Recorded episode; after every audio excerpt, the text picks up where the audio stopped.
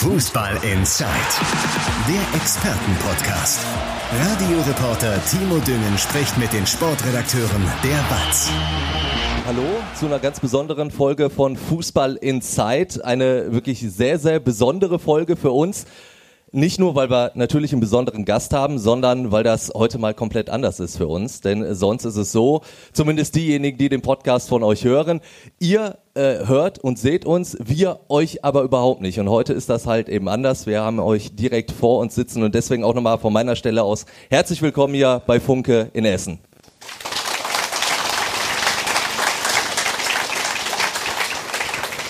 Und ihr habt ja auch alle schon fleißig Fragen an Peter Knäbel abgegeben. Die haben wir natürlich auch gesammelt. Die werden wir, das sage ich jetzt schon mal, zum Ende des Gesprächs dann nochmal abarbeiten. Vorher stelle ich aber natürlich dann diejenigen vor, äh, wegen denen ihr hoffentlich hier seid. Da haben wir nämlich zum einen unseren Schalke-Experten, Andi Ernst. Ja, Glück auf. Dann gerade schon sich als Gastgeber aufgespielt, wie man ihn kennt, unser Funke Sportchef Sebastian Westling. Ja, danke schön. Ich glaube zwar nicht, dass die Leute unseretwegen da sind, aber dennoch danke für die nette Begrüßung. Ja, äh, wahrscheinlich äh, sind die Gäste wegen unseres besonderen Gastes da und weil du der Sportchef bist, hast du natürlich die Ehre, Peter Knebel auch einzukündigen. Ja, da, wir uns quasi am wenigsten eigentlich kennen von denen, die auf der Bühne sitzen, mache ich das trotzdem gerne. Ja, Peter Knebel, was soll man sagen? Die meisten kennen ihn natürlich. Ich arbeite ein paar biografische Daten ab. Jahrgang 66, geboren in Witten, aufgewachsen in Blickweite des Westfalenstadions, habe ich gelesen. Oh. Musste sich dann irgendwann entscheiden, äh, für wen man dann spielt. Hat tatsächlich bis zur D-Jugend für, für die äh, Borussia aus Dortmund gespielt. Dann zum VfL Bochum gewechselt, dort auch Profi geworden.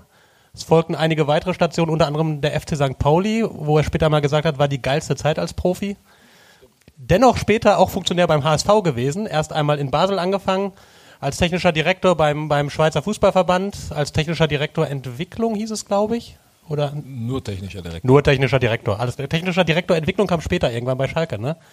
Es gibt äh, sehr viele interessante Funktionsbezeichnungen. Nimm mal lieber den Zettel in die Hand. Genau, beim Schweizer Fußballverband, dann später beim äh, Direktor Profifußball beim HSV. Man sieht, es gibt sehr viele Direktorenposten im Fußball.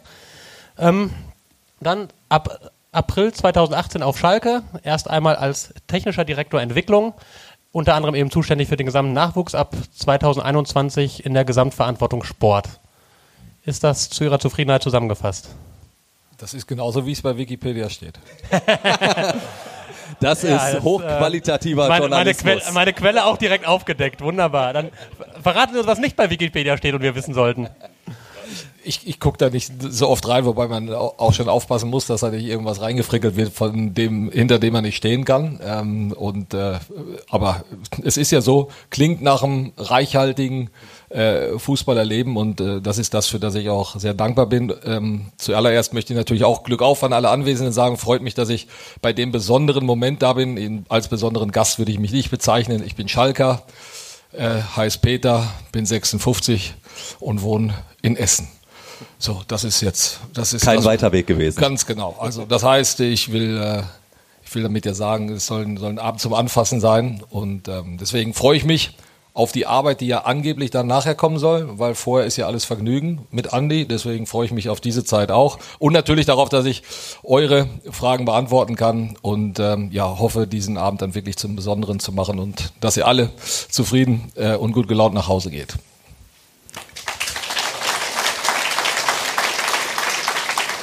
Ja, ihr kennt das aus unserem Podcast. Äh, um die Runde dann einmal komplett zu machen, stelle ich mich auch noch mal kurz vor. Ich bin Timo Düngen, bin Morgenmoderator bei Radio M. Schalippe und auch als Fußballkommentator im Einsatz.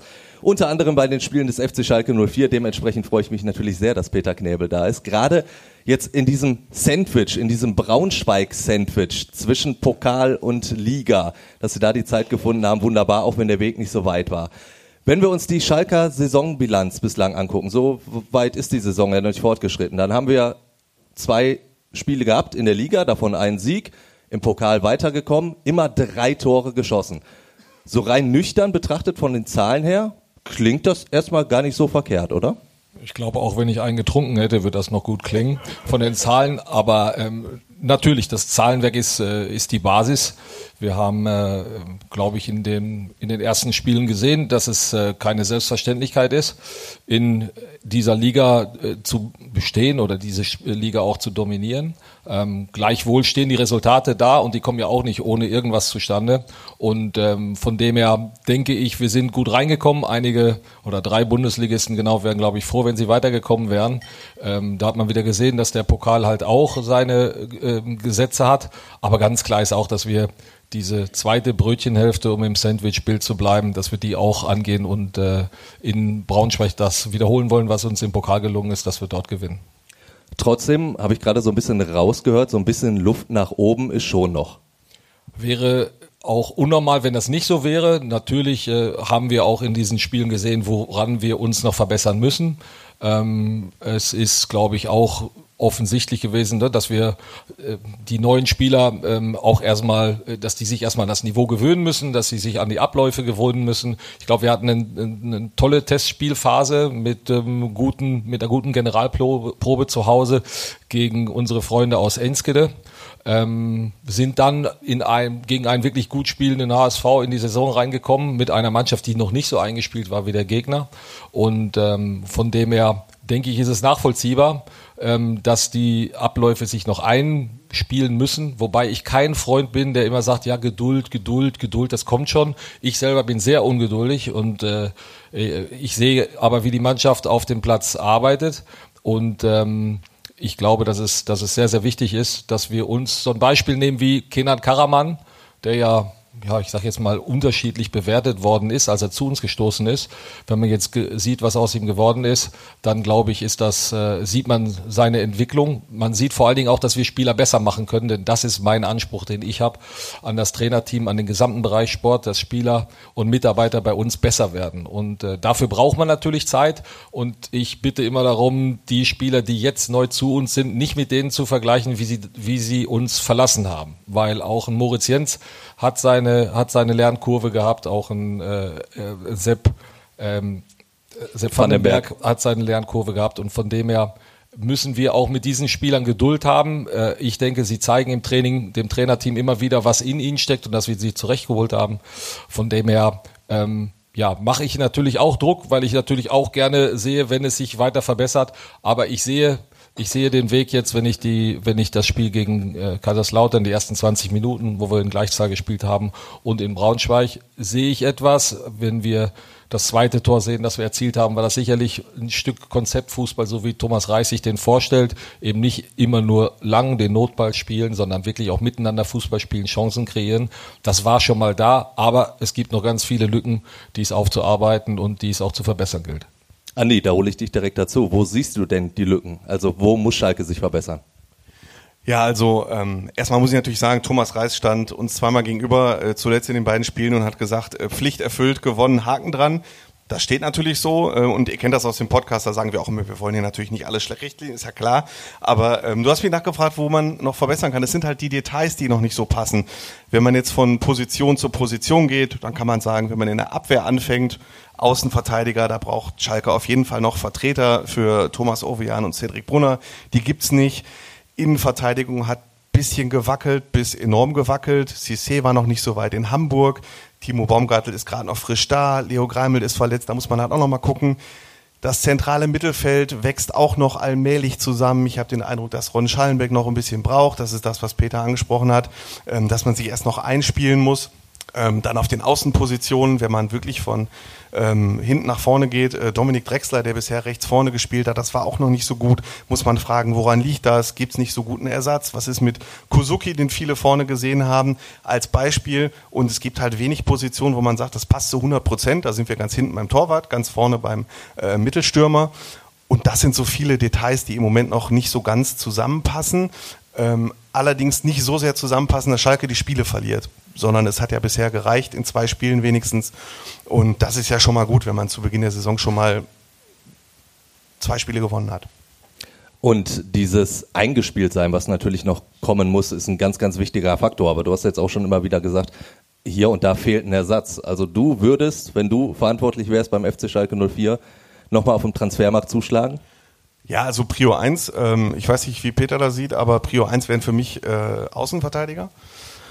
Ähm, weil Thomas Ovejan war jetzt angeschlagen, Cedric Brunner war angeschlagen und dahinter hat Schalke halt ähm, natürlich Spieler, die da aushelfen können, aber halt aushelfen können. Und wie ich finde, die sind halt, passen nicht in diese, also bringen nicht die Qualität rein, die man braucht, um aufsteigen zu können. Deswegen wäre das jetzt mein Prio 1. Prio 2 kann man noch über offensive Flügelpositionen denken. Da stimmt die Quantität auf jeden Fall. Aber vielleicht muss man da noch drüber nachdenken, ob man noch einen richtig guten offensiven Außen dazu nimmt. Das wären jetzt meine Priorisierungen. Peter. Ich bin ja schon mal froh, dass du sagst, bei den wichtigsten Spielpositionen im Fußball, 1 und 9, schon mal gut, weil das war, den Torwart haben wir gerade vergessen. Ich glaube, es war ja auch keine einfache Entscheidung zu sagen, okay, wir nehmen noch einen vierten Torwart dazu. Ich finde, Marius Müller hat das bisher hervorragend gemacht. Ähm, Ralle kommt hinterher und ich glaube, was die Torwartposition betrifft, ist das äh, sicherlich in der zweiten Bundesliga ganz weit oben. Ich glaube, das, das darf, darf man auch sagen. Ähm, Vorne hat äh, Simon bewiesen, warum er der Rekordtorschütze ist und er hat auch die, die, die entsprechende Fitness, was ich, was ich auch wichtig finde. Ich persönlich fand jetzt, dass der Ron Schallenberg in Braunschweig der, der beste Feldspieler auf dem Platz war, weil er sowohl Zugriff, also sprich im Zweikampf vorverteidigt hat und, und viele Ballgewinne hatte und auf der anderen Seite, und das ist ja bei der Thematik mannorientiert spielen oder raumorientiert spielen, immer so die, die, die Frage, ne, die die mannorientiert in den, in den ich sage jetzt mal, in die negative Kritik nehmen, sagen ja immer, ach ja, aber äh, dann ist man ja in Räumen, in denen man sich eigentlich gar nicht aufhalten will, weil man ja seiner Nummer nachläuft. Auf der anderen Seite hat man dann aber trotzdem eine klare Zuweisung, wie wir hier sagen, man ist nah dran am Mann oder im Mann. Auf der anderen Seite, wenn man jetzt zu viel raumorientiert seid, dann geht's immer, nimm du, hab ich. Ach so, oh, schade, ne, da war einer, hat schon das Tor gemacht. Insofern hat beides natürlich auch seine, seine Grenzen und der Ron hat meiner Meinung nach in Braunschweig einen sehr, gute, sehr guten Mix gefunden als Sechser, weil der halt eine wichtige Orientierungsposition ist zwischen, zwischen dem, zwischen dem Mannorientierten, dem Ballgewinn, dem Zugreifen und aber auch dem Mittelfeld, den, den Mitspielern helfen. Und das orientiert sich natürlich dann am Ball oder an der Zone, für die er zuständig ist. Von dem her ist für mich die Sechs wirklich total wichtig und es hat ja auch seinen Grund, warum wir ihn geholt haben. Und sicherlich haben wir äh, rundum, das was du beschrieben hast, haben wir, äh, haben wir Luft und wir sind uns, glaube ich, alle äh, einig darüber, dass wir in der Defensive noch was machen werden im Laufe der Transferzeit. Also da passiert auf jeden Fall noch was. Ja. Wunderbar. Ich glaube, weil das auch eine Frage war, die von ganz, ganz vielen schon gekommen ist, die gefragt haben, schlägt Schalke nochmal zu? Da haben wir sozusagen die Zusage. Werden wir Sie dran erinnern?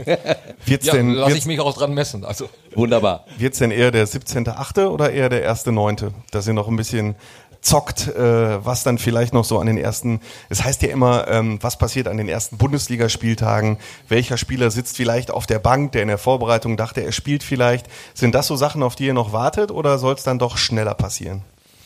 Ja, das hat natürlich schon auch einen Einfluss. Du hast schon recht damit, dass, äh, dass man natürlich dann auch sieht oder die Spieler, die vielleicht so auf der Kippe sind, ne, dass sie dann sehen, oh, jetzt habe ich ungefähr diese Position in der Hierarchie.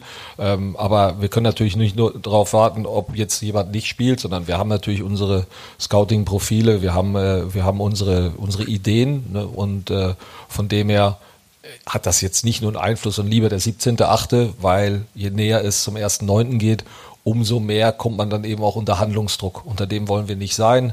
Ich glaube, wir haben äh, drei gute Wellen gehabt mit Neuzugängen und äh, uns war von vornherein klar, dass in den letzten 10, 14 Tagen dann das gemacht wird, was wir wiederum aus den äh, an Erkenntnissen aus den ersten Spielen haben. Und äh, ja, da ist es kein Geheimnis, dass wir da hinten noch was machen wollen und auch machen werden. Und äh, inwieweit uns dann ab und an eben die, äh, die Vereine, die die Spieler, die interessant sind für uns, dann eben nicht spielen und ihnen, ich sag mal, Hinweise geben. Das wird man sehen. Ich glaube, wichtig ist, dass jeder Spieler, der zu Schalke 04 kommt, das nicht als eine ich sag mal, einen Umweg sieht, weil er jetzt gerade in seinem Verein nicht spielt, sondern dass er zu 100 Prozent hinter unserer Aufgabe und hinter unseren Werten bei Schalke 04 steht. Das ist das Wichtigste. Sie haben gesagt, es wird noch was passieren. Im Sommer ist eigentlich schon viel passiert. Also es gab einen ich sag mal, kleinen Umbruch, nicht den ganz großen wie nach dem letzten Abstieg. Das haben sie auch direkt schon nach dem Spiel in Leipzig, als der Abstieg feststand, gesagt. Diesmal haben wir ein Gerüst, das ist was anderes. Trotzdem gab es ja wirklich einige Abgänge. Moritz Jens haben sie zum Beispiel auch schon angesprochen. Dafür wurden neue Leute geholt, die direkt als Führungsspieler einspringen müssen. Ron Schallenberg ist da zum Beispiel einer. Wie, wie, wie bewerten Sie den Umbruch? Wie hat er schon gegriffen? Sind Sie damit abschließend schon mal zufrieden, wenn dann noch der eine oder andere kommt? Also abschließend kann man praktisch nie sagen, weil ein Umbruch ist halt ein Umbruch und äh, dann hat man unterschiedliche Messzeitpunkte, zu denen man den beurteilt. Ähm, das Wichtigste für uns ist, dass die Spieler sich zwischenmenschlich sehr, sehr gut integriert haben. Ich glaube, es ist wichtig und dafür ist diese, dieses Gerüst eben auch da, von dem ich gesprochen habe. Unsere Neuzugänge werden immer sehr, sehr gut aufgenommen. Diese, ich sag mal, Willkommenskultur, die wir hier im Pott leben, äh, Menschen, die von außerhalb kommen, dass wir die willkommen heißen und gut integrieren. Ich glaube, das lebt diese Mannschaft zu 100 Prozent. Sonst wäre das auch im Winter nicht möglich gewesen bei diesem großen Umbruch, den wir da für eine Winterperiode äh, hatten. Und ähm, aus meiner Sicht ist es, äh, sind einige Spieler aufgrund von, ich sag mal, dadurch, dass sie früher gekommen sind oder dass sie vielleicht kleinere Verletzungen mitgebracht haben oder bei Turnieren gespielt haben, sind in unterschiedlichen, ich sag mal, Integrationsniveaus äh, äh, jetzt aktuell. Ich finde, äh, Ron ist ein gutes Beispiel. Der hat am Anfang auch erstmal geguckt, als er gegen Enschede im, im Stadion war. Mein lieber Mann, ne? also auf der Tribüne stehen, so wie er das getan hat, oder auf dem Platz stehen, schon noch ein Unterschied. Ne? Und, äh, und dann auch das erste Heimspiel dann gegen Kaiserslautern, wenn, wenn, wenn der Kessel mal so richtig vibriert und wenn es richtig laut ist, das macht auch was mit dir. Ähm, Natürlich sind das alles Profis, aber man muss immer sehen, wir versuchen Spieler zu holen, die nichts lieber wollen, als für diesen Verein zu spielen. Und bei Ron war das so. Und insofern war es für mich einfach auch eine schöne Bestätigung, dass er seine Rolle, die eher strategische Rolle, jetzt in, in, in Braunschweig schon besser ausgeführt hat. Es ist ja jetzt die erste Transferphase für den neuen Sportdirektor, für André Hechelmann. Wie muss ich mir das vorstellen? Sie sind Sportvorstand, André Hechelmann ist Sportdirektor bei den Transfers. Wer hat da die Hosen an und wie bewerten Sie seine Arbeit? Bisher sind wir beide in Hosen gekommen. Sehr gut. Noch keiner in Unterbuchse irgendwo vorstellig geworden. Ja, also ähm, das, das heißt, wir ähm, sind dann meistens nicht nur zu zweit, sondern wir sind eben auch zu dritt. Und so ein, äh, so ein Transfer, der hat natürlich unterschiedliche, unterschiedliche Phasen. Ähm, wichtig ist, dass äh, André sich zuerst mit dem Scouting-Team abspricht, dass er die Empfehlungen der Scouts entgegennimmt und dass dann das mixt mit seinem Netzwerk, auch mit dem, was es an Anfragen von Beratern kommen, die Spieler haben, die gerne für uns spielen würden. Daraus ergibt sich dann relativ schnell eine Shortlist und äh, dann besprechen wir die miteinander im Dreiergremium. René Grotus, der vor allen Dingen für die Verträge und für den Kontakt zu den, äh, zu den äh, Vereinen und zu den Beratern zuständig ist. Und dann mit, äh, mit André, der natürlich den Draht zum Trainer hat, äh, unmittelbar mit ihm die Sachen auch bespricht, was seine, was seine äh, Wünsche sind. Und dann kommen wir zu dritt zusammen und sagen, okay, von den dreien ist es dann, fangen wir mit dem an, weil es ist nicht gut, die anderen beiden wegzulegen, weil man weiß nie, was passieren kann. Ne? Es gibt, wir sind nicht der einzige Verein, äh, aber äh, deswegen ist es wichtig, immer Alternativen zu haben und dann, äh, dann überlegen wir uns eine Strategie, wie wir mit dem, wie wir mit dem Spieler in Kontakt treten, dann natürlich auch mit dem, mit dem abgebenden Verein. Und dann gibt es immer eine, äh, eine Sitzung miteinander, äh, meistens online, wie man das heute schon machen kann. Ähm, wir stellen den Verein vor. Ich kriege immer die, die Rolle des Anfängers. Also ich darf unseren Verein präsentieren. Ich glaube, dass äh, als echter Ruhrpott-Junge kommt das auch am besten rüber bei mir, schon rein sprachlich. Beim André rollt das eher doch bedenklich äh, aus Franken. Ähm, und äh, außerdem ist das dann die, die einzige Gelegenheit, und darauf war ja die Frage, wo ich dann, wo ich nach vorne, nach vorne gehe und, äh, äh und dann als erster was sage, in dem Fall die Hosen dann anhab. Äh, und äh, das heißt aber nicht, dass wir im Prozess ähm, jetzt dann nicht gleichberechtigt, vor allen Dingen mit dem Trainer, das dann entscheiden. Bisher sind wir uns nie uneins gewesen. Das ist gut. Am Ende unterschreiben Christina Rühlhamers und ich den Vertrag. Ähm, wenn man so will, haben wir dann äh, haben dann Mann und Frau die Hosen an, die dann darüber entscheiden, dass das Papier dann wirklich auch umgesetzt wird. Wie in einer denn, guten. Ist es denn so, dass, dass am Ende alle den Daumen heben müssen? Also Trainer, Sie, Sportdirektor und Finanzchefin natürlich? Oder kann man auch mal sagen, wenn einer nicht so drin ist, dann entscheiden wir das 3 zu 1? Oder wie, wie handhaben Sie das? Also wir handhaben das so, ohne es formell zu haben. Ähm, also sprich nicht, nicht, nicht schriftlich niedergelegt, aber wir müssen schon alle überzeugt sein. Und äh, Äh, sicherlich ist äh, das Votum des Trainers, wenn er jetzt ein Veto einlegt, na, ist, ist ein wichtiges.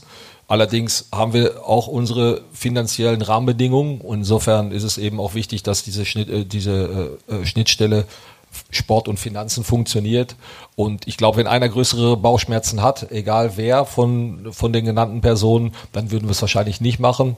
Respektive, wenn, dann müsste die Person auch überzeugt werden. Bisher will nicht sagen, dass es immer nur einvernehmlich läuft, sondern wir diskutieren schon kontrovers und es gibt dann auch frühe Stadien, wo man zum Beispiel sagt, ja, pass mal auf, dieser Spieler hat die und die Rahmenbedingungen. Mach jetzt einen Klassiker. Das ist ein Spieler, den kann man leihen, aber nur mit, äh, aber ohne Kaufoption. Und wenn wir sagen, nein, diese Rahmenbedingungen gehen wir nicht ein, dann wird dieser Spieler auch nicht verpflichtet und eben auch kein anderer Spieler, der diese Rahmenbedingungen hat. Und darauf einigen wir uns vorher. Insofern scheiden dann schon Spieler vorher aus und dieser Prozess, der, der immer sehr immer sehr, sehr, sehr intensiv ist, weil wir versuchen, den Spieler wirklich richtig zu verstehen, möglichst viele Informationen äh, einzusammeln, weil wir das Datenseits auch noch äh, äh, durch, durchforsten und bestätigen, bis hin zu Social-Media-Auftritten, weil man wissen will, wen man dann anspricht. Ähm, da ist es sehr, sehr wichtig, dass man das äh, in aller Tiefe und Intensität macht. Und ähm, dann wird man am Ende auch da, dadurch belohnt, dass man eben weniger böse Überraschungen erlebt. Andi, wenn du die Transferphase jetzt von André Hechelmann benoten müsstest, nicht nur was die Einkäufe angeht, sondern auch was die Verkäufe angeht, wo würden wir da landen? Also ich würde bei einer 2 landen. Also das ja, weil die Verkäufe, ähm, also verkaufen kann er ziemlich gut. Also da hat Schalke äh, echt richtig äh, gute Erlöse erzielt. Also ähm, allein die Erlöse für Salazar, für Bülter, ähm, für Piringer, das sind schon echt stolze Zahlen. Ähm, ja, bei den Einkäufen äh, die sind jetzt da noch nicht auf äh, einer Welle, muss man dann von Position zu Position sehen. Marius Müller, Torwart, das haben wir gerade schon angesprochen, das hat Peter angesprochen, sicherlich ein Top-Einkauf. Äh, Ron Schallenberg kommt so allmählich, äh, Brian Lasme war bisher äh, eher auf der Ersatzbank ähm, und war als Joker aktiv. Das hat er sicherlich gut gemacht, aber halt eben Joker. Äh, Lino Tempelmann, Paul Seguin sind später gekommen, beziehungsweise waren in der Vorbereitung verletzt. Muss man dann auch erstmal abwarten. Also der Einzige, der wirklich sofort komplett gezündet hat, das war Marius Müller. Andi hat die guten Verkäufe angesprochen, zumindest was, was, das Geld angeht. Also finanziell haben sich die Verkäufe von Bülter und Salazar wahrscheinlich gelohnt. Wenn wir uns aber so die, die allgemeine Lage im Fußball angucken, sind das ja fast schon süße Beträge. Wenn wir gerade so gucken, was zum Beispiel in, in Saudi-Arabien gerade passiert. Also da wird mit Geld um sich geschmissen. Äh, bestes Beispiel Neymar, jetzt gewechselt, 120 Millionen werden es wohl insgesamt. Er verdient in zwei Jahren 160 Millionen. Wenn wir da mal so ein bisschen über den Tellerrand hinausschauen, was hat das für Auswirkungen auf den Fußball? Also ich persönlich fremdel extrem mit dieser, äh, mit dieser Entwicklung. Ich glaube, das hätte keiner, das hätte keiner auf dem Schirm gehabt, dass ein Staatsfonds den Fußball kauft. Und äh, ich habe äh, sehr, persönlich sehr, sehr große Mühe damit, das für mich noch einordnen zu können. Ich habe jetzt heute mal äh, ausgerechnet, dass, äh, dass ein, ein Durchschnittsbürger ein Durchschnitt mit einem Durchschnittsverdienst von dreieinhalbtausend Euro 160 Jahre arbeiten muss, um das zu verdienen, was da einer in einem Jahr kriegt. Also insofern äh, frage ich mich, wo ist, wo ist das geblieben, was wir in Corona-Zeiten gesagt haben? Die Branche soll demütig sein und wir wollen froh sein, wenn wir alle wieder zusammen sind und das Stadionerlebnis haben. Und äh, ich bin froh, für einen Verein arbeiten zu dürfen, ähm, der sich in, Leitbild und Satzung ganz klar zu anderen Werten bekennt. Und äh, diese werden für mich auch immer wichtiger sein, denn die Seele des Fußballs kann man nicht kaufen.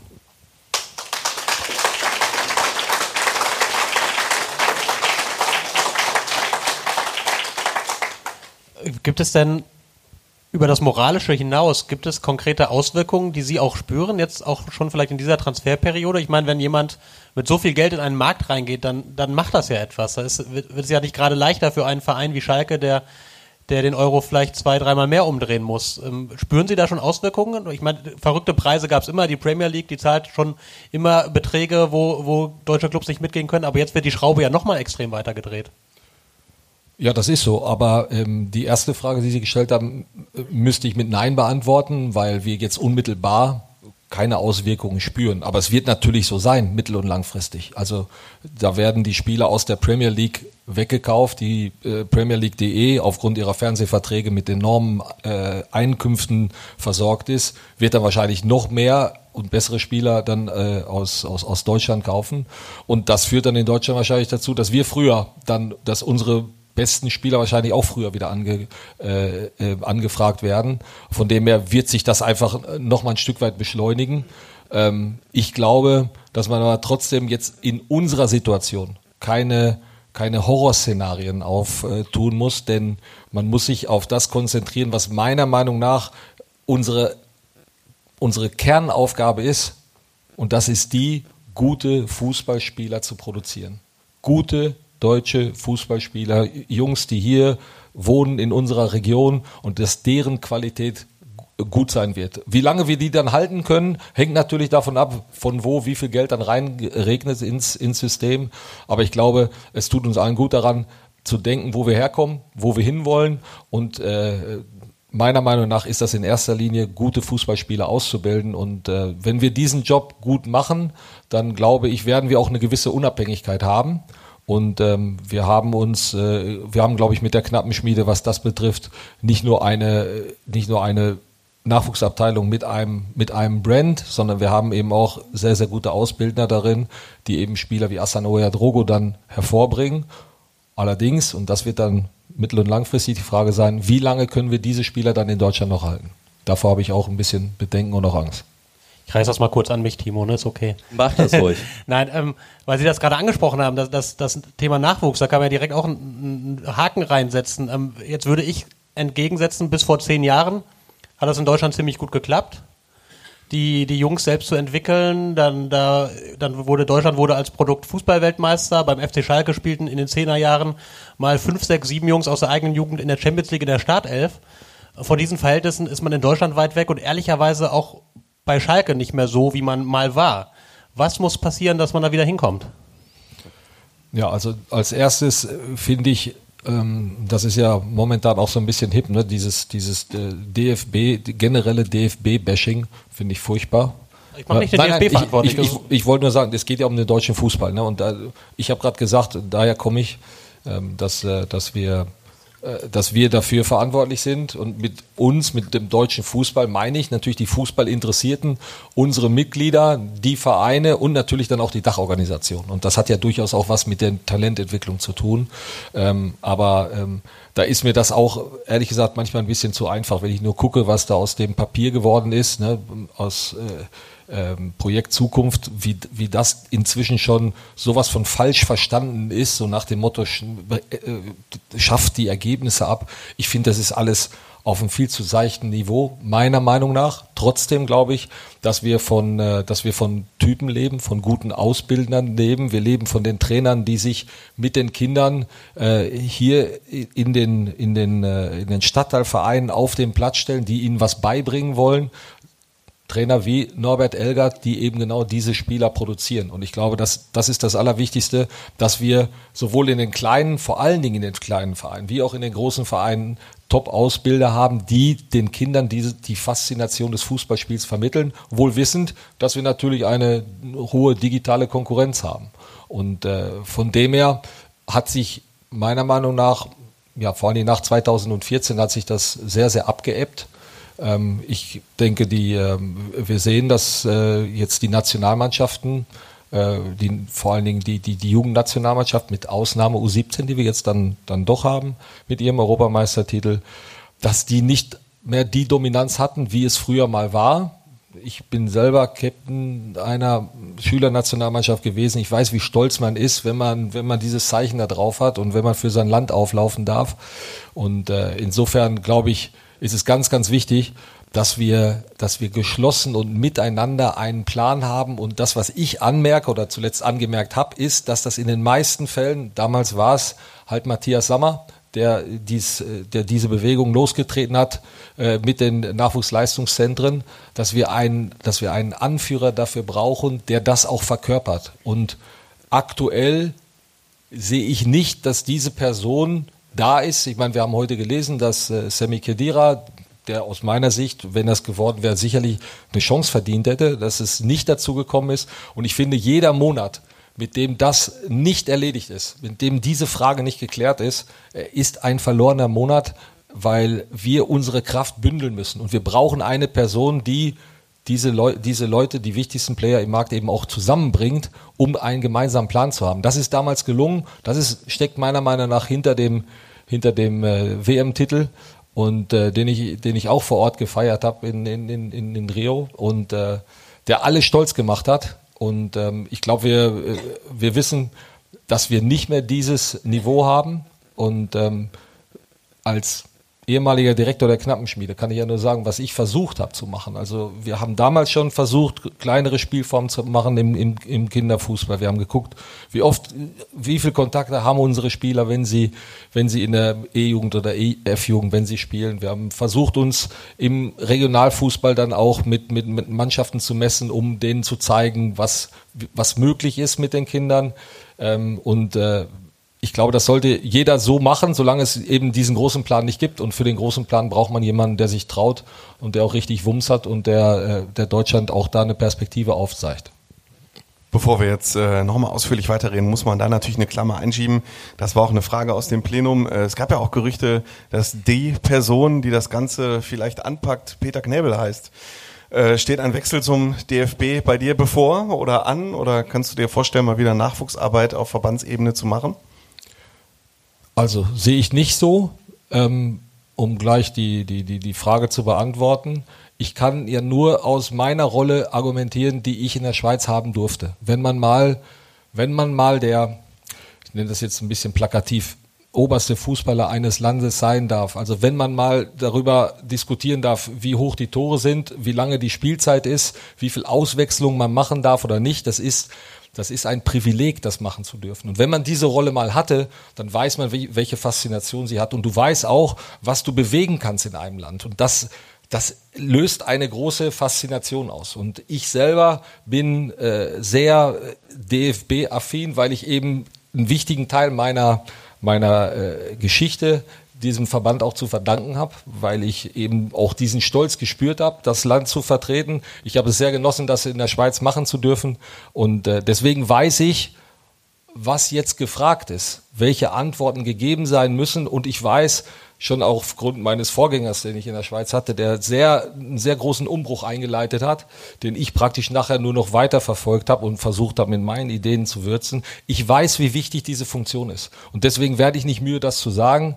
Aber ich komme nicht her und sage, das ist eine wichtige Funktion und übrigens, ich bin der Richtige dafür. Aber Unterstützung würden Sie da schon anbieten, höre ich raus.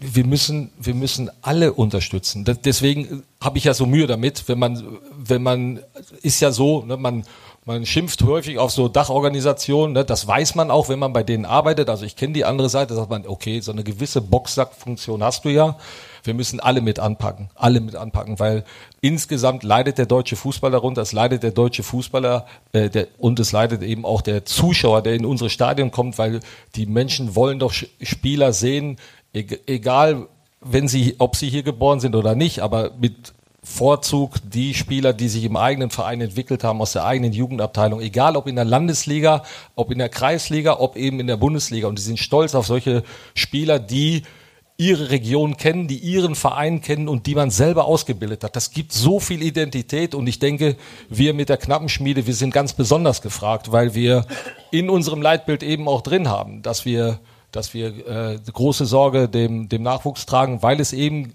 schon einmal in großer Anzahl geklappt hat. Das ist immer natürlich ein bisschen Geburtenjahrgang abhängig. Aber ich denke, wir sind gerade gefragt, dort mit anzupacken. Und das gilt auch für viele, die eben Ideen bringen sollen und nicht immer nur über das Problem meckern sollen. Aber wenn Sie über die Knappenschmiede sprechen, auch über die große Strahlkraft und wie viele auch immer wieder hochgezogen werden, wenn wir uns die letzten Jahre angucken, wurden tatsächlich viele Spieler hochgezogen, durchgesetzt haben sich die wenigsten. Ja, wichtig ist, dass man diese Durchlässigkeit hat. Und ich glaube, das, was uns ausmacht äh, auf Schalke, ist augenblicklich, dass wir Leute am Übergang haben, der ja nun zur Königsdisziplin des, der Talentförderung zählt. Also wir wissen, dass wir mit dem Wort Top-Talent in der U12 vorsichtig sein sollen. Da gibt's ja noch das Supertalent, das, das alle schon gesehen haben. Ne?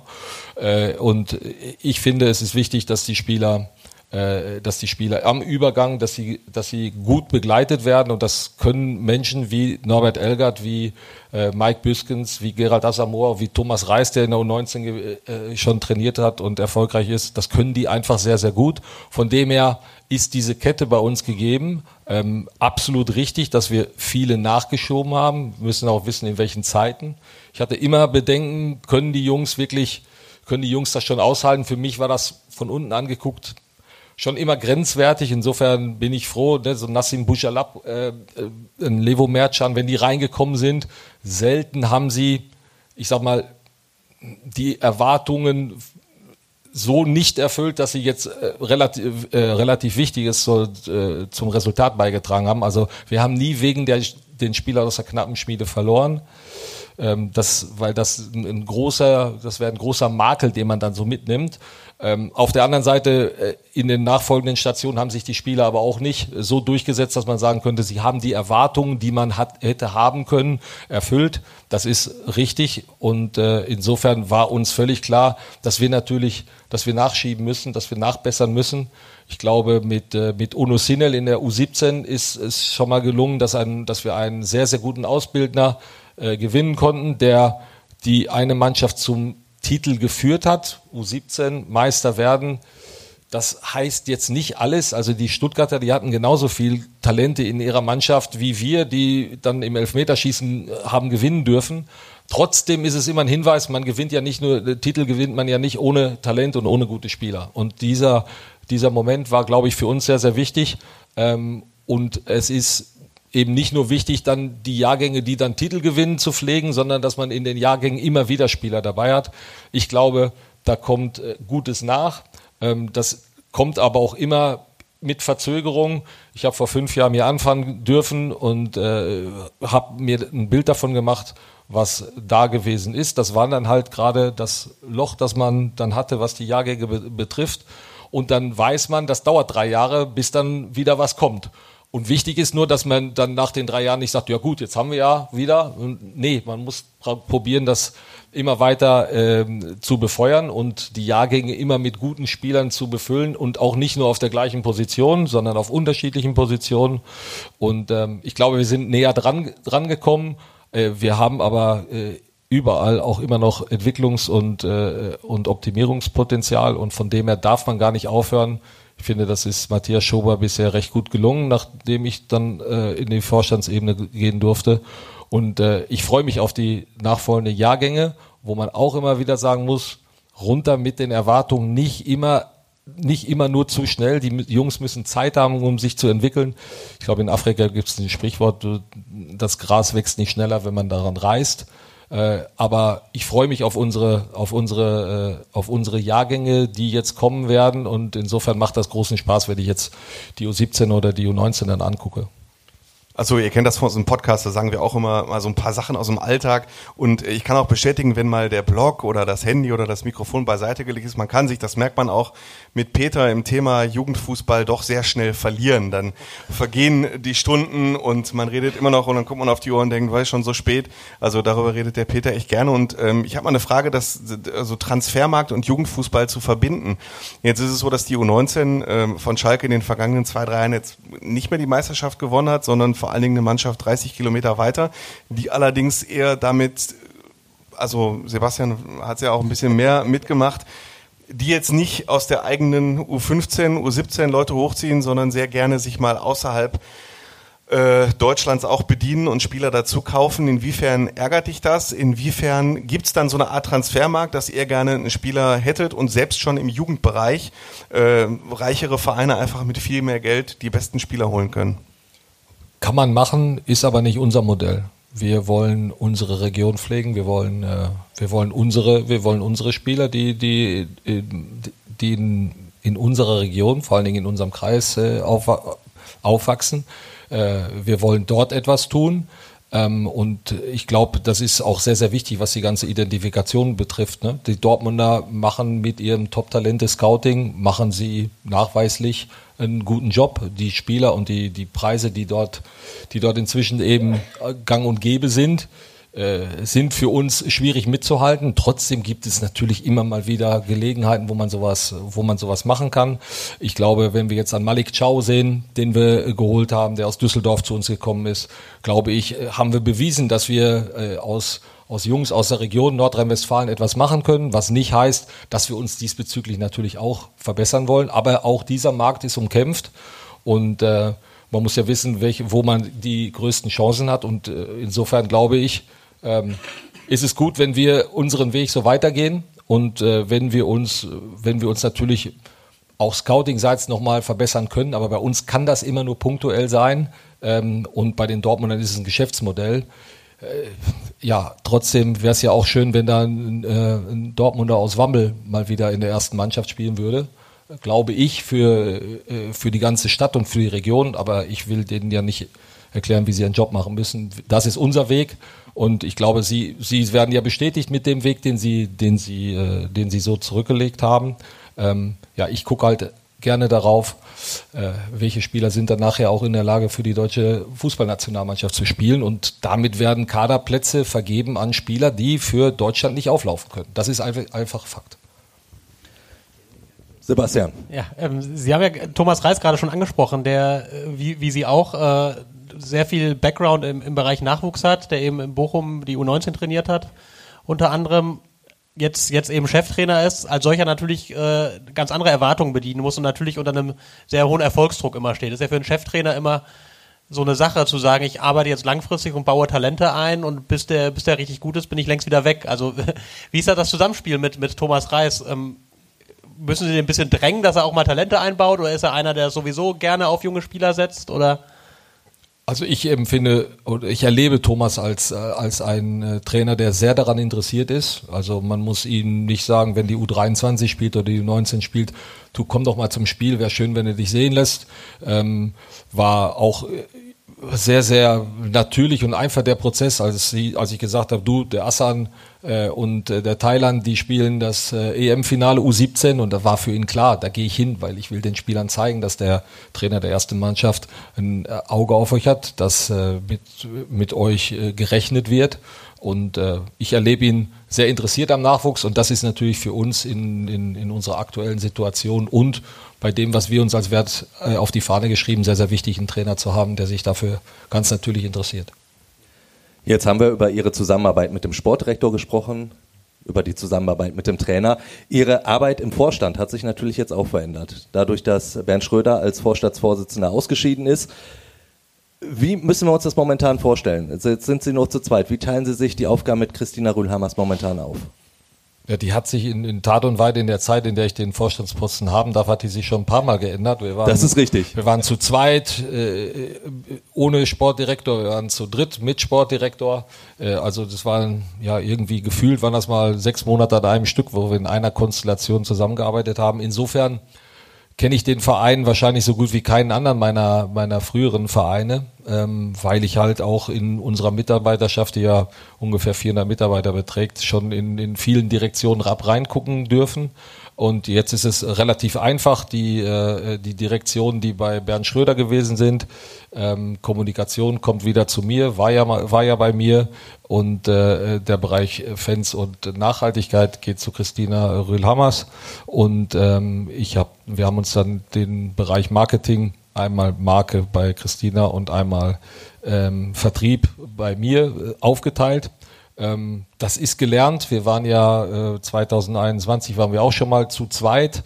Das ist auch äh, eingespielt und ähm, von dem her ist es für uns ganz wichtig, nicht den Eindruck zu vermitteln, wir würden jetzt verwalten und so nach dem Motto, naja, jetzt haben wir das mal dahingegeben, sondern uns ist wichtig, dass wir unsere Vorwärtsstrategie, die wir ja auch schon auf der Mitgliederversammlung verkündet haben, dass wir die in dieser Konstellation, die eingespielt ist, eben auch weiter fortsetzen. Klingt so, als bräuchten Sie gar keinen dritten. Nein, ich glaube, das ist, äh, ist ja auch durch Axel Hefer beantwortet worden, ähm, durch den Aufsichtsrat, der ja nun mal äh, die, die, äh, die Vorstände bestellt.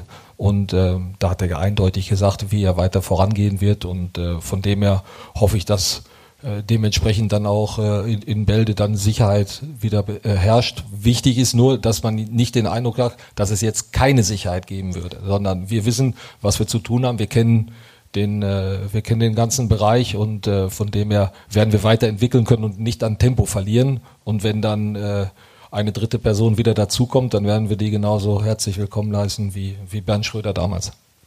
Also momentan ein sicheres Konzept, das aber nicht auf Dauer ist. Könnte man das so zusammenfassen an der Stelle?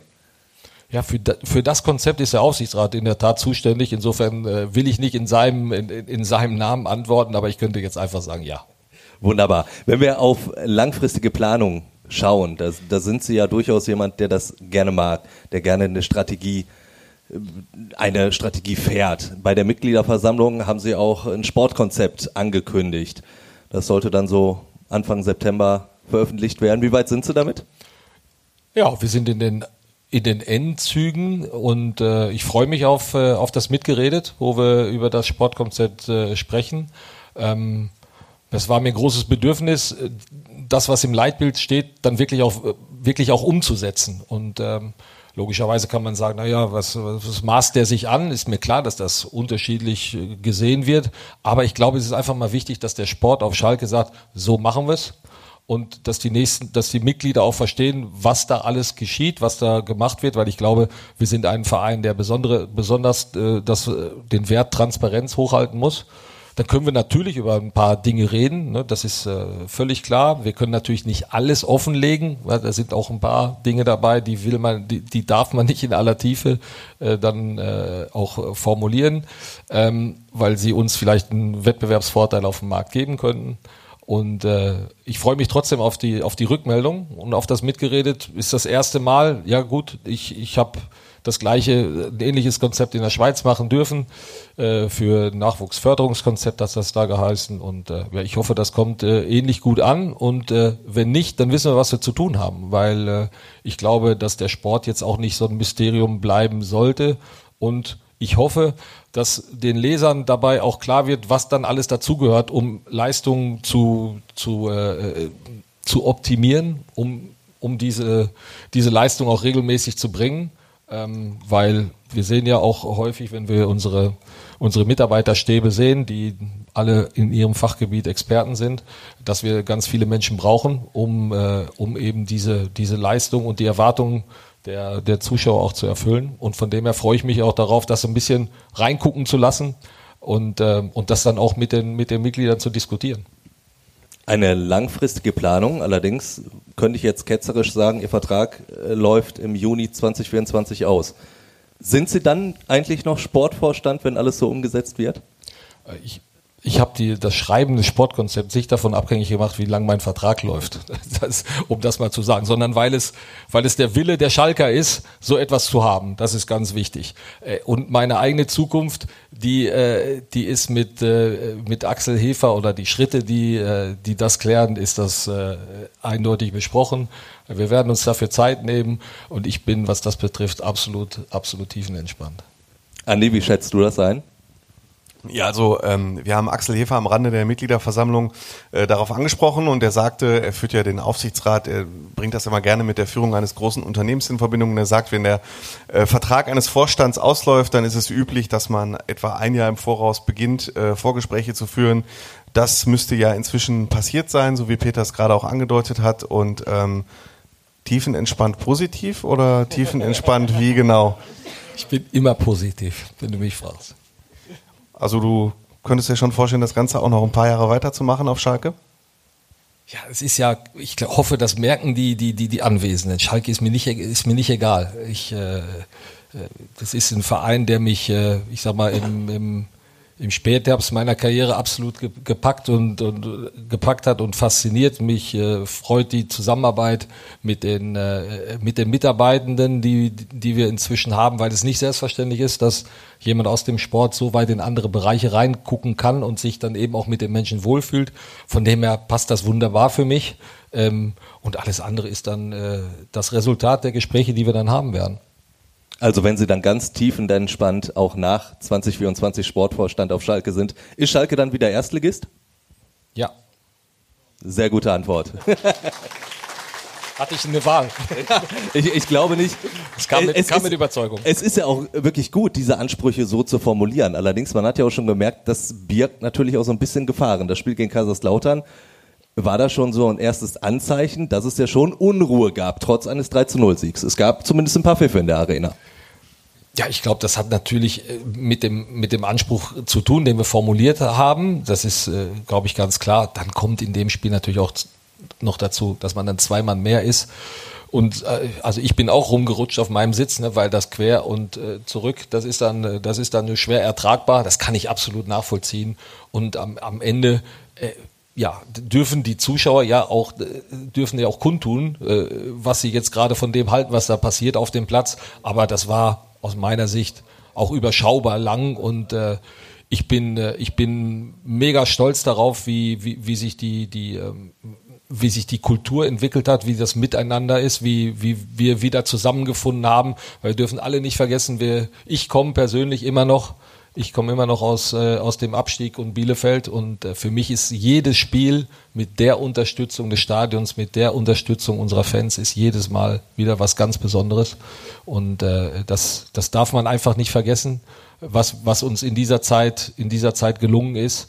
Und wir hätten, äh, wir hätten weder den Aufstieg noch die außerordentlich gute Rückrunde, die wir letztes Jahr gespielt haben, ohne dieses Miteinander geschafft. Und ich glaube, das ist das, was Schalke ausmacht dieses Mehr an Miteinander, das wir miteinander erleben dürfen. Und äh, darauf bin ich sehr, sehr stolz, wenn ich im Stadion bin und äh, wenn dann kommt, steht auf, wenn ihr Schalker seid, dann, äh, dann muss ich sagen, dann macht das was mit ein, weil man in erster Linie mal stolz darauf ist, äh, Verantwortung für, für, den, für die ganze große Kiste zu haben und für die Menschen, die Schalke 04 ausmachen.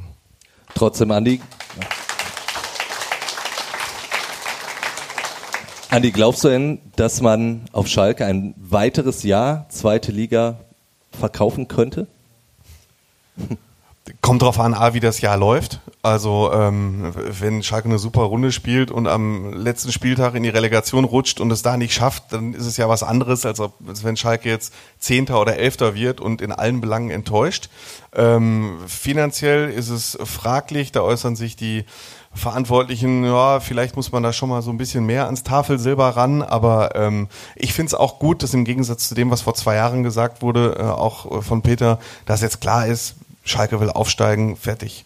So, also das äh, macht was und ich glaube, so wie ich die Liga jetzt nach zwei Spieltagen einschätze, ich weiß nicht, wie es hier in der Runde ist, also das ist, glaube ich, schon realistisch, wenn diese Mannschaft sich noch findet und sich noch weiterentwickelt, an ein paar Schrauben gedreht wird, dann ist, glaube ich, ein Aufstieg nicht unrealistisch bleiben wir bei realistischen Zielen, wobei da bin ich mir nicht ganz so sicher. Bernd Schröder hat auch angesprochen, dass äh, die Top 6 langfristig wieder ein Ziel sein könnte für Schalke. Da würde ich erstmal Sebastian fragen wollen. Aha, jetzt habe ich die unangenehm ja, Genau, richtig, damit du den schwarzen Peter bekommst. Ähm, ist das für dich viel zu ambitioniert? Ist das überhaupt noch machbar, wenn man sieht, zum Beispiel, wie andere Vereine jetzt schon wieder nachrüsten, die vor ein paar Jahren noch hinter Schalke waren? Steckt jetzt viel drin in der Frage. Richtig. Ist es zu ambitioniert? Ich finde erst einmal nein, weil hohe Ambitionen sollte man schon haben. Also ich, mich, mich nervt es ehrlicherweise immer so ein bisschen im Profisport, wenn, wenn man sich keine hohen Ziele steckt, weil wofür macht man das denn? Man will ja am Ende oben stehen. So. Aber ähm, natürlich ist Top 6 extrem ambitioniert. Also man kann auf der einen Seite sagen, Schalke ist einer der größten Vereine Deutschlands. Schalke äh, hat eines der größten Stadien, das immer voll ist. Das sind natürlich alles wahnsinnige Pfunde aber damit kompensiert man jetzt auch nicht, dass andere drei, vier, fünf, sechs Jahre mehr in der Champions League spielen. Das muss man auch halt sehen. Ne? Also jetzt jedes Jahr, was du nicht Champions, es geht ja nicht nur um erste, zweite Liga, das, das ist ja schon ein dramatischer Unterschied. Aber dann, ob du zweite Liga oder Champions League spielst, die Schere geht ja auch dieses Jahr nochmal weiter auf. Dieses, die, die Champions League Vereine verdienen jetzt noch mehr und jedes Jahr, dass Schalke nicht dabei ist, wird der Rückstand größer und größer. Und natürlich ist es, muss man sagen, wir sind einer der größten Vereine Deutschlands, wir wollen da oben rein. Aber das ist eine unfassbare Mammutaufgabe. Äh, du hast ja angesprochen, Union Berlin. Guck mal, was die jetzt investieren können. Die sind jetzt seit drei, vier Jahren, fünf Jahren, ich weiß nicht mehr genau, sind die jetzt Bundesliga und sind jetzt, jetzt in der Champions League drin, haben Glück, erwischen genau das Jahr, wo jetzt nochmal äh, ordentlich an der Geldschraube gedreht wurde und können jetzt auf einmal Transfer machen, Transfers machen. Die hat man auf Schalke vor vielen Jahren auch machen können, aber das ist ja jetzt mit einem Transfer geben die ja fast das aus, was Schalke insgesamt ausgibt. Also das, das sind einfach Relationen. Das Klar kann man mit guter Arbeit wieder ranrobben, aber es wird unfassbar schwierig, da muss man glaube ich auch ganz ehrlich sein, diese Lücke wieder nur durch gute Arbeit zu schließen, weil gute Arbeit leisten die bei Union auch und haben jetzt ganz andere Startvoraussetzungen. Herr Knäbel, können Sie diese Skepsis etwas beseitigen? Natürlich nicht, weil ich äh, kann ja nicht sechs Jahre vorausgucken. Aber ich glaube, das ist, äh, das ist ja wichtig, das in den Kontext zu stellen, was wir für, für eine Zeitspanne haben dafür. Und ich, äh, aus meiner Sicht ist der, ist der Mix, wie wir es machen wollen im Sport, mit dem Sportkonzept, dass es eben, dass nicht einfach nur gesagt wird, sondern dass da eben auch, dass der Inhalt dazugehört und dann die Formulierung dieses langfristigen Plans, dieser sechs Jahre, in denen wir an die ersten sechs herankommen wollen. Und wir haben uns natürlich da auch äh, daran orientiert, wie viele gute Entscheidungen dann in Vereinen wie jetzt zum Beispiel beim SC Freiburg oder eben jetzt bei Union Berlin sein müssen. Aber trotzdem haben eben uns auch diese Vereine aufgezeigt, dass es möglich ist. Und äh, wir wissen, dass es schwer wird. Deswegen kann ich die Skepsis absolut nachvollziehen. Aber wir müssen doch auch wissen, wo wir hinwollen. Und wir müssen uns doch trauen, eben weil wir im Spitzensport sind, wir müssen uns doch auch trauen, ambitionierte Ziele zu formulieren und natürlich können wir nicht alle erreichen. Das ist, äh, das ist möglich, aber es zeigt uns trotzdem eben auch, dass, äh, dass Vereine wie, wie, wie Freiburg einen ganz erstaunlichen Weg zurückgelegt haben mit kontinuierlicher, vor allem mit personell kontinuierlicher Arbeit, mit einer Strategie.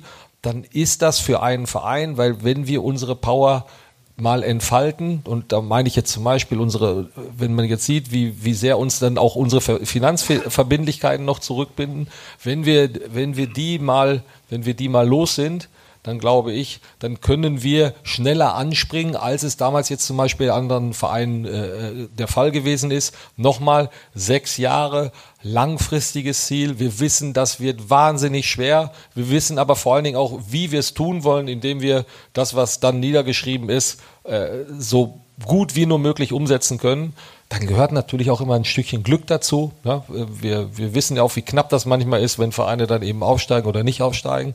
Aber um auf das nochmal zurückzukommen, wir wissen auch, und äh, da werden ja auch dann vielleicht viele fragen, was, was ist jetzt mit dem, was ist jetzt mit dem Geld? Wir haben uns die Situation erarbeitet in diesem, in diesem Sommer und da nochmal ein großer Dank an, an André Hechelmann, weil das in der Tat so ist, dass wir ganz, dass wir sehr, sehr gut verkaufen konnten. Und wir haben uns die Position erarbeitet, dass wir drei Jahre hintereinander eine gute Startposition für, die, für, den, zweiten, für den Aufstieg von der zweiten in die ersten Liga haben. Wir wissen, wie eng das werden kann in dieser Liga und diese, sich diese drei Jahre zu erarbeiten, nimmt sehr viel Druck von dem All-in-One und jetzt müssen wir unbedingt und dann geht die Welt unter. Nee, darf sie nicht. Schalke 04 muss weiter fortbestehen. Der, der Verein muss auf gesunden Füßen stehen und mit, mit wirtschaftlicher Vernunft geführt werden. Und dass wir diese Position haben, das ist jetzt meiner Meinung Meinung nach schon mal sehr, sehr gut. Und trotzdem wollen wir es natürlich so schnell wie möglich schaffen, denn jedes Jahr, dass man da nicht dabei ist, verlängert die Zeit, wie man sich dann ranrobben kann. Ne? Und wir wissen auch, wenn wir das tun dürfen, aufsteigen, wenn wir uns das erarbeiten, wenn wir uns das verdienen, dann werden wir auch trotzdem sagen, wir wollen in der Liga bleiben, weil wir eben auch gesehen haben, wie schwierig es ist, wie schwer der Abstiegskampf ist. Und wir müssen jetzt auch schon daran denken, dass, wie sind wir dann aufgestellt, äh, ohne, zu ohne zu wissen, dass wir gut gucken müssen, dass wir in Braunschweig am nächsten Wochenende gewinnen müssen. Und deswegen ist es wichtig, dass wir kurzfristig denken, alles ernst nehmen, mit Demut in die, in, in die Aufgaben reingehen, uns täglich weiterentwickeln, dass wir aber auch ein langfristiges Ziel haben. Und ich glaube, diese Kette stimmt momentan und gemessen werden wir natürlich an dem, was wir tagtäglich tun. Peter, du hast gerade die Einnahmen angesprochen. Das war auch eine Frage aus dem Plenum. Ähm, wie viel von diesen Einnahmen ist denn noch übrig für Transfers? Ist da was übrig für Transfers? Ähm, habt ihr da eine andere Planung? Musst du schon ein bisschen was aufheben für den Winter oder für den kommenden Sommer? Wie ist das genau? Also das interessiert die Leute halt wirklich, weil das ja schon eine Menge an Summen, an Summen zusammengekommen. Ja, ich habe mir gedacht, dass diese diese Frage äh, kommen kann und kommen wird. Das ist ja das ist ja auch völlig klar. Ähm, und ähm, deswegen habe ich, hab ich das auch gerade so, so äh, äh, angesprochen. Ähm, wir haben ja damals auch gesagt, ne, das Geld, das sich der Sport erarbeitet, kann der Sport auch ausgeben. Wir haben ja nicht gesagt, über welche Zeitperiode. Deswegen habe ich das gerade gesagt, ne, über, äh, über was für Perioden reden wir. Und da ist es dann natürlich schon eine wichtige strategische Entscheidung, ob du sagst, so jetzt 10 Millionen auf einen einzigen Spieler und hurra, äh, das geht, oder ob du sagst, ne, wir, wir gucken, dass wir jetzt das tun, was wir für die Verstärkung des Kaders mit diesem Gerüst, äh, das wir haben, wie die Verstärkung des Kaders jetzt passieren kann. Gucken müssen wir zum Ende hin nochmal was tun, von dem ich gesagt habe, dass wir es tun werden jetzt. Ähm, wir wissen, dann kommt der Winter, in dem wir sicherlich nicht mehr so viel tun werden wie, äh, wie im letzten Jahr. Äh, und wir haben trotzdem dann noch die Gelegenheit, dass wir sagen können, ja, es gibt, es gibt auch einen zweiten und einen dritten Anlauf. Das ist meiner Meinung nach sehr, sehr wichtig. Diese Option haben wir uns, diese Option haben wir uns im, im, im Sommer äh, verdient.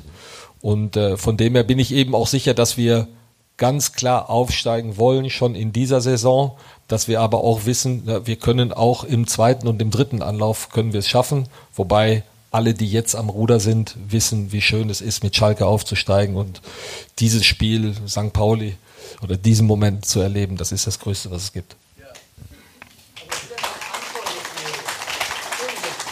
Heißt das, das heißt aber konkret, äh, also von dem Ganzen, was Sie eingenommen haben, da legen Sie schon ein bisschen zurück für harte Zeiten. Nein, wir, wir machen jetzt nicht die, die, die, die Eichhörnchen-Mentalität, sondern wir wissen, insofern ist die Antwort ja vorhin schon gegeben worden. Wir werden jetzt in dieser Periode noch etwas, noch etwas tun. Insofern wird einiges von, von dem Geld auch ausgegeben werden. Aber wir wissen auch, dass es gut ist, wenn wir das Geld eben auch verteilen und wenn wir im Winter auch noch handlungsfähig sind und wenn wir das, äh, wenn wir das im nächsten Jahr auch noch tun können. Und von dem her sind diese Investitionen, die wir machen wollen in den Kader, äh, eben nicht auf ein Jahr punktuell nur gesetzt, sondern sie ermöglichen uns das eben auch über die Jahre zu tun. Andi hat das ja gerade schon ganz geschickt gemacht, sozusagen die Fragerunde aus dem Publikum eingeläutet.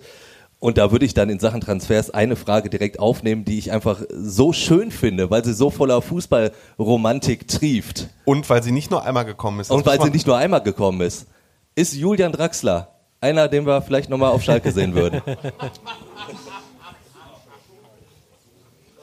Also ich, ich glaube, ich, ich hoffe, dass wir ihn, dass wir ihn noch, noch häufiger auf Schalke sehen. Das würde nämlich bedeuten, dass er eben auch, auch zurückkommen wird äh, zu, zu seiner Familie. Ähm, als Spieler, glaube ich, ist es jetzt aktuell, ist es aktuell wahrscheinlich äh, Lichtjahre auseinander, Anspruch und Wirklichkeit. Aber wie mit allen Eckspielern sind, äh, ich glaube, wir wir haben, äh, wir haben ge gezeigt, dass wir unsere verdienten Spieler, dass wir, dass wir die dementsprechend auch würdigen wollen. Und insofern äh, würde ich mich eben auch freuen, wenn er zurückkehrt. Ich habe ihn schon einmal bei einem Besuch gesehen, als er Norbert Elgert besucht hat beim Training. Insofern war der, war der Kontakt sehr, sehr schön. Und äh, ich hoffe, wir verdienen uns, dass wir so einen Anlauf dann mal überhaupt nehmen können. Gibt es generell, auch das ist eine Frage, einen Unterschied in Sachen Aufregung, so in der Transferphase, zu Beginn einer Transferphase und dann, wenn der Deadline Day kommt? Nein. Kurze Antwort. Wunderbar. Wenn wir,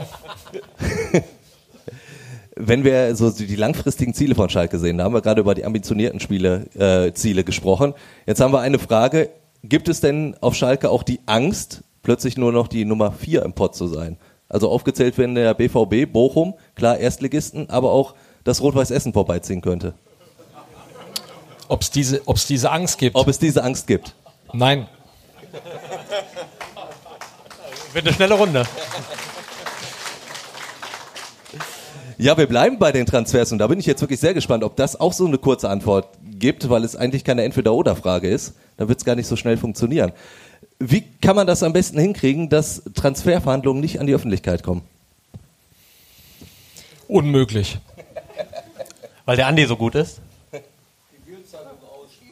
Nein, weil, also, man muss, um, um es zu erklären, ne, also nicht, dass diejenigen, die die Ja- oder Nein-Fragen gestellt haben, jetzt meinen, ich hätte jetzt, hätte es mir jetzt möglichst einfach machen wollen. Ne. Ich bin ja auch noch länger hier.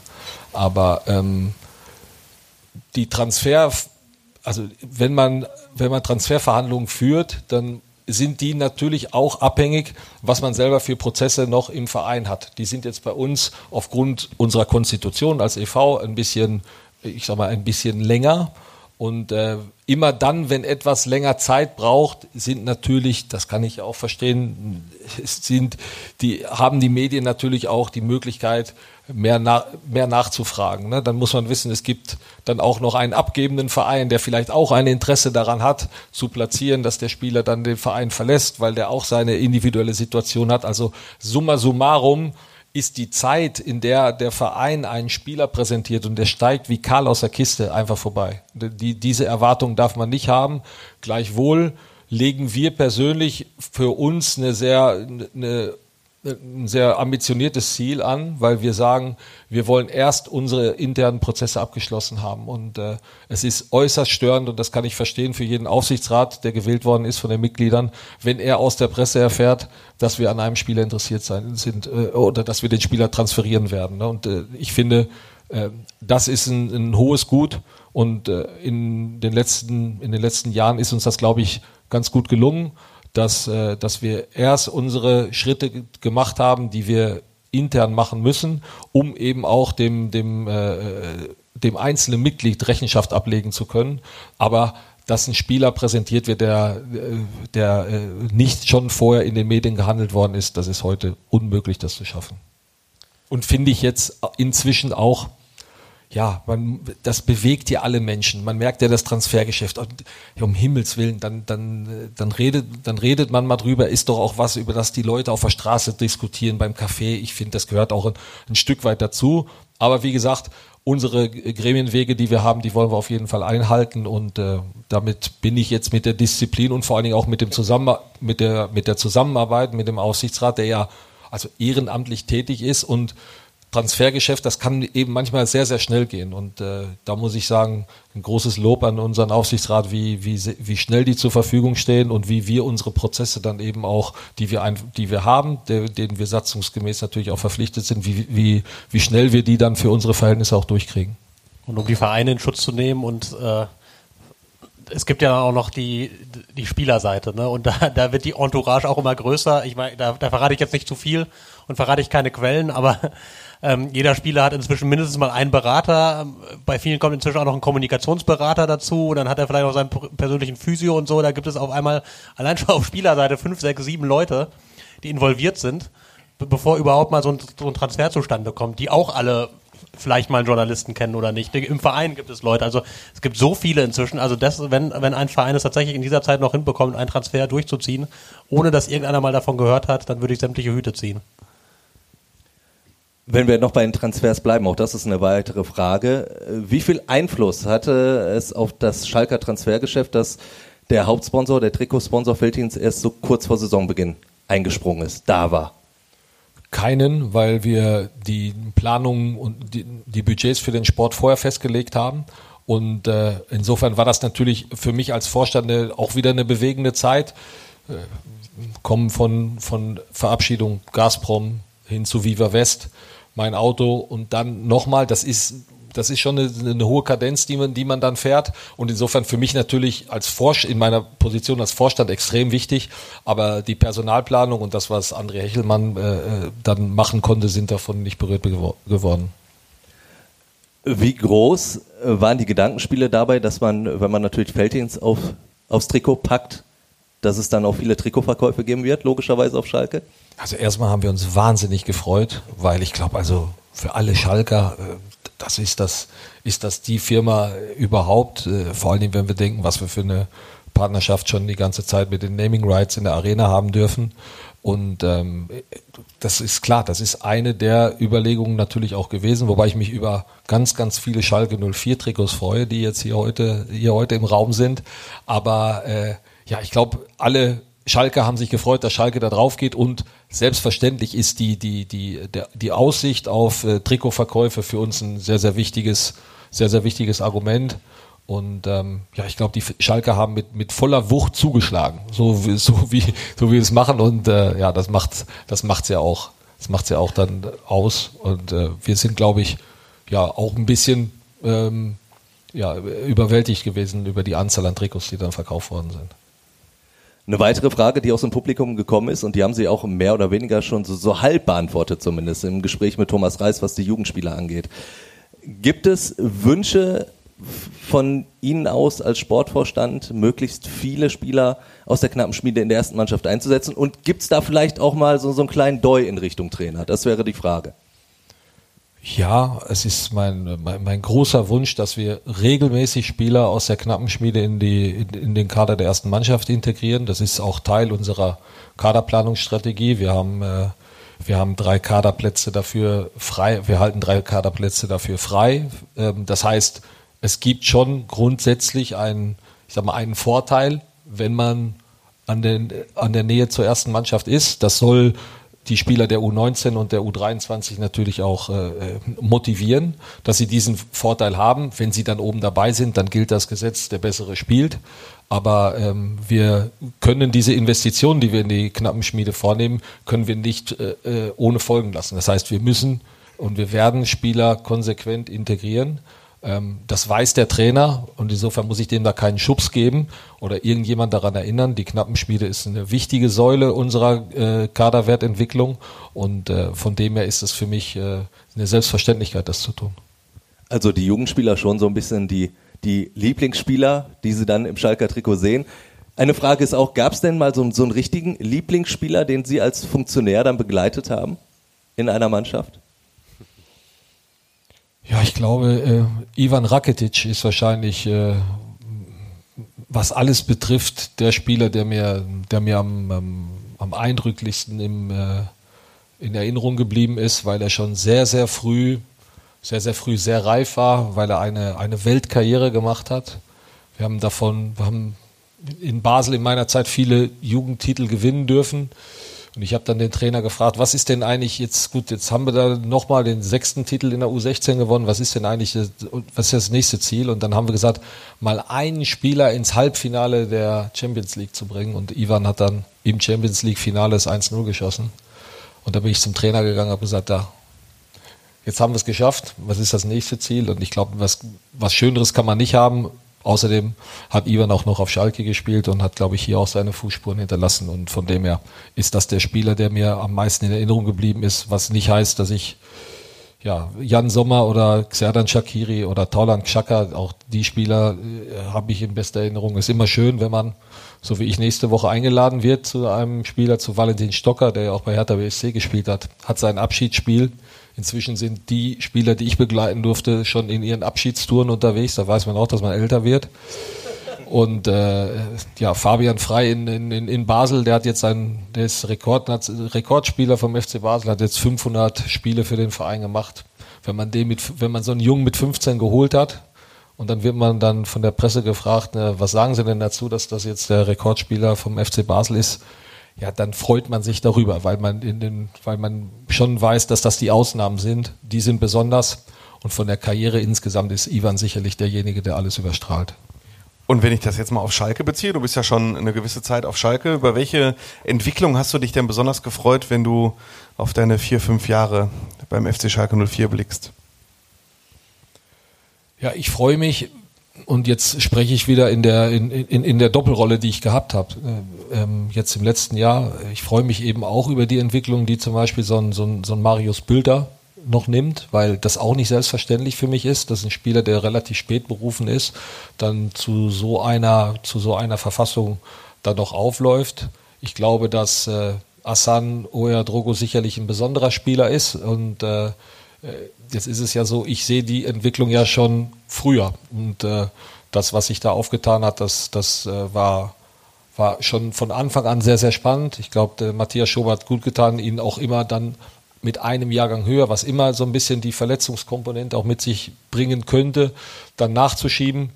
Und ich bin, äh, ich bin auch sehr, sehr, sehr, sehr stolz dass, über die Entwicklung von Malik Chow. Das muss ich sagen, weil auch der Spieler, ich sage jetzt mal in meiner Zeit aus der Stufe U17, da ist ja in der U15 gekommen, dann war er in der U17 äh, und dass er diese Rolle beim, beim AC Mailand dann einnimmt, so wie er letztes Jahr gespielt hat, das ist fantastisch und zeigt mir auch, dass sich kontinuierliche Arbeit und Investitionen in Nachwuchs immer lohnt. Du hast Asan Wedraugo kennengelernt, da muss er zwölf gewesen sein.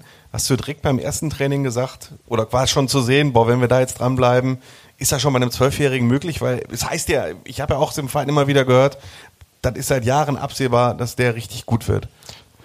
Also es gibt ja viele, gibt ja viele Talentväter, ne? Oder Entdecker. Also der ist der Entdecker von dem, der Entdecker von dem. Und ich sage immer, das Talent entdeckt sich selber. Also ein Talent weiß in der Regel auch, dass er besser ist als die anderen. Deswegen ist dem auch ab und an mal langweilig, wenn es zu einfach ist.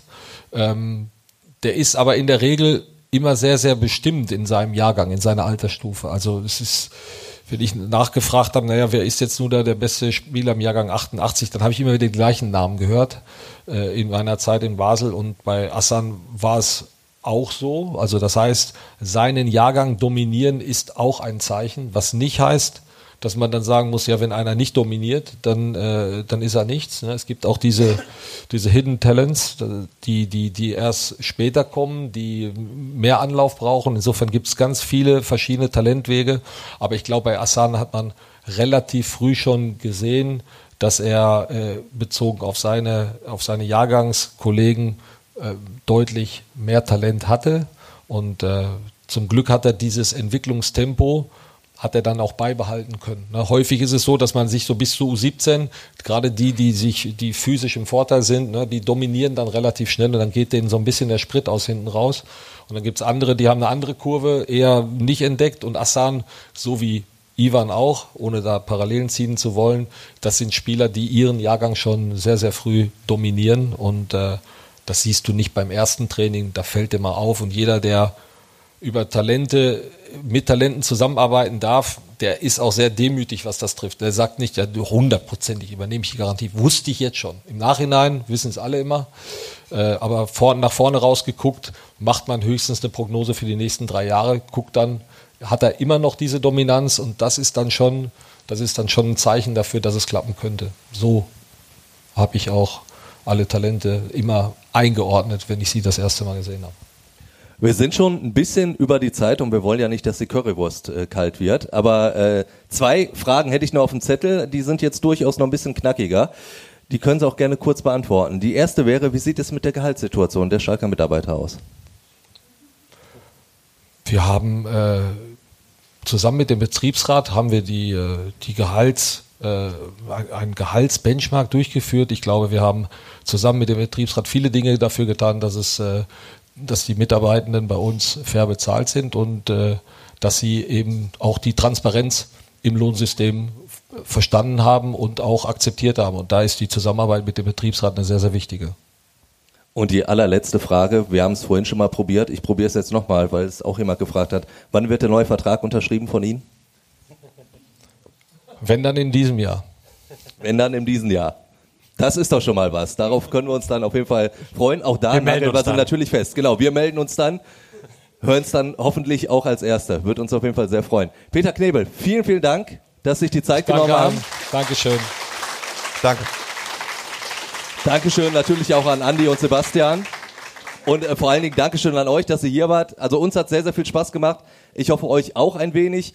Und äh, ja, ich habe es ja schon gesagt, Currywurst gibt's natürlich auch noch. Wir sind hier im Pott. Was soll's anderes geben als Pilz und Currywurst jetzt noch nach so einem kleinen Podcast? Ansonsten, ihr wisst das, immer Fragen, Anregungen, Kritik, immer her damit. Hallo at fußball-insight.com oder eine WhatsApp schicken, die passende Nummer ist für all diejenigen, die uns zuhören im Podcast in den Show Notes. Und dann wünsche ich euch noch einen ganz, ganz schönen Abend, eine schöne Zeit. Dankeschön. Vielen Dank an alle. Glück auf. Vielen Dank fürs Kommen.